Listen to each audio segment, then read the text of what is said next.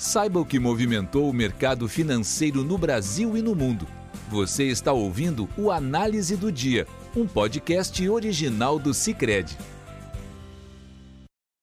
Olá, pessoal. Muito obrigada por estarem nos ouvindo. Aqui quem fala é Leonora de Oliveira, economista da equipe de análise econômica do Cicred. E hoje, nesta segunda-feira, 5 de julho de 2021, vamos falar sobre os fatores que influenciaram as movimentações do mercado aqui e no exterior. No cenário externo, o dia foi marcado por baixa liquidez, por conta do feriado de independência nos Estados Unidos, o que faz as bolsas estarem fechadas por lá. No entanto, na zona do euro, o dia foi positivo para as principais economias, que contou com dados positivos de atividade para impulsionar o dia, apesar das incertezas oriundas da variante Delta do coronavírus. Por outro lado, o mercado também se estressava por conta de mais um adiamento na reunião do OPEP+, que desde quinta-feira protela a decisão de oferta para esse semestre e o próximo ano. Os indicadores de atividade divulgados hoje sustentaram um dia positivo nas economias europeias, após os indicadores confirmarem a contínua recuperação da economia na região. A IHS Markit divulgou uma sequência de índices de gerente de compras, os PMIs. O PMI composto da zona do euro, que agrega o índice de serviços e da indústria, avançou em junho para o maior nível desde 2006, subindo de 57,1 pontos em maio para 59,5 em junho. Enquanto isso, o da Alemanha subiu ao patamar mais alto em uma década, avançando de 56,2 em maio para 60,1 em junho.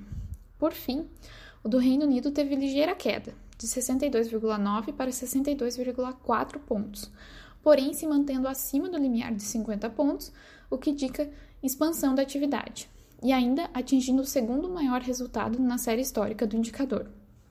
Com os números sugerindo que a retomada ganhou fôlego nos últimos meses, a recuperação no segundo semestre é, do ano ganha ainda mais força. Com esse direcionador, as bolsas europeias encerraram o pregão dessa segunda-feira em alta. O índice pan-europeu Stock 600 avançou 0,34%. A Bolsa de Londres fechou em alta de 0,58%, também favorecida pelo anúncio da retirada de restrições contra a pandemia no Reino Unido.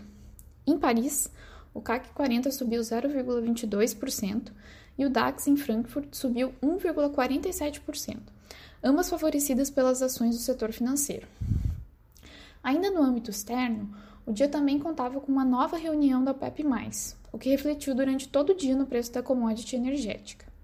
Mas a reunião ministerial novamente foi cancelada pelo terceiro dia consecutivo, e a Organização dos Países Exportadores de Petróleo e aliados continuaram sem uma decisão diante de um impasse sobre a produção do petróleo do grupo.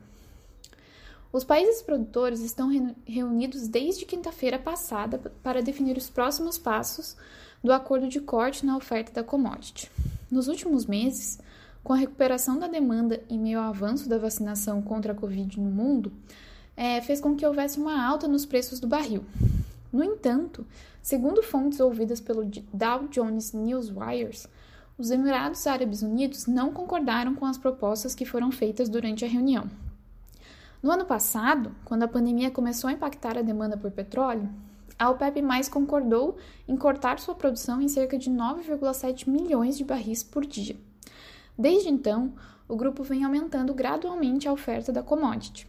A proposta feita nesta reunião, e que não foi aceita pelos Emirados Árabes Unidos, previa um aumento da produção em cerca de 400 mil barris por dia entre agosto e dezembro. De acordo com o jornal, os Emirados Árabes Unidos querem ter o direito a um aumento na própria cota de produção dentro da estrutura mais ampla da OPEP+. Em meio ao impasse, o grupo nem anunciou data para uma próxima reunião sobre o tema, e com isso, o contrato do Brent superou a marca de 77 dólares pela primeira vez desde outubro de 2018. Aqui no Brasil, né, sem poder contar com a liquidez externa por conta do feriado nos Estados Unidos, o mercado doméstico se agarrava aos direcionadores ruins vindos das questões políticas que circundam nosso cenário, o que fazia o Ibovespa performar mal nessa segunda-feira, mesmo com bons resultados divulgados pelo Marquite referente à atividade brasileira. Na esteira das denúncias de corrupção e propina envolvendo a compra de vacinas, hoje também foi divulgada a pesquisa da Confederação Nacional de Transportes, é, em parceria com o Instituto MDA. Pesquisa que apontou queda na avaliação positiva e aumento da avaliação negativa do governo Bolsonaro. A aprovação do presidente caiu de 43,5% para 33,8%, enquanto a rejeição subiu de 51,4% para 62,5%. Já o o ex-presidente Lula aparece na frente na pesquisa de intenções de voto para eleições de 2022, com 41,3%, enquanto o presidente Jair Bolsonaro aparece com 26,6% das intenções de voto. O pano de fundo dessa pesquisa ocorre no momento de surgimento de novas denúncias de corrupção no governo envolvendo a compra de vacinas. Bolsonaro está sendo investigado pela Procuradoria-Geral da República de prevaricação no caso da vacina indiana é, Covaxin. Enquanto isso, a Câmara recebeu na semana passada o super pedido de impeachment de Bolsonaro, assinado por partidos de esquerda, centro e direita. Nesse cenário, há compras defensivas da moeda norte-americana por cautela com a política interna. No momento de gravação desse podcast, o dólar subia 0,64%, sendo, sendo cotado a R$ 5,08, após atingir a máxima de R$ 5,09 quando da divulgação da pesquisa. Ainda, o mercado também reagia mal ao anúncio de reajuste de 6,3% na gasolina e 3,7% para o diesel, feito pela Petrobras nesta tarde, que coincidia com o dia de máximas na cotação do petróleo, indicando mais pressão nos preços num cenário de inflação muito pressionada. Com isso, a taxa de juros do DI de dois anos subia de 7,04% para 7,17%. A decisão da Petrobras vem no intuito de reduzir a defasagem ante os preços internacionais, mas essa defasagem deve continuar com as cotações da commodity aumentando nesta segunda-feira. O Ibovespa, por sua vez, caía 0,42% no momento de gravação desse podcast. Na agenda de indicadores, os bons resultados da atividade divulgados pela Market não foram suficientes para conter as perdas.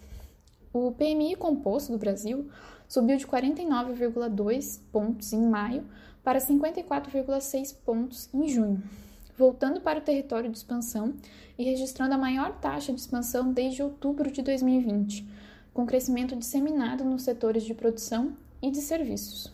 O PMI de serviços também voltou para o território de expansão e foi a 53,9 pontos em junho, após atingir 48,3 em maio, é, registrando o maior crescimento desde janeiro de 2013. O número é resultado da flexibilização das restrições da pandemia, do avanço da vacinação e do crescimento do índice de novos negócios, reforçado por uma expansão recorde da série nas vendas internacionais. Com isso, encerramos nosso podcast de hoje. Obrigada por estarem nos ouvindo e nos encontramos amanhã. Você ouviu o Análise do Dia, um podcast original do Cicred. Até a próxima!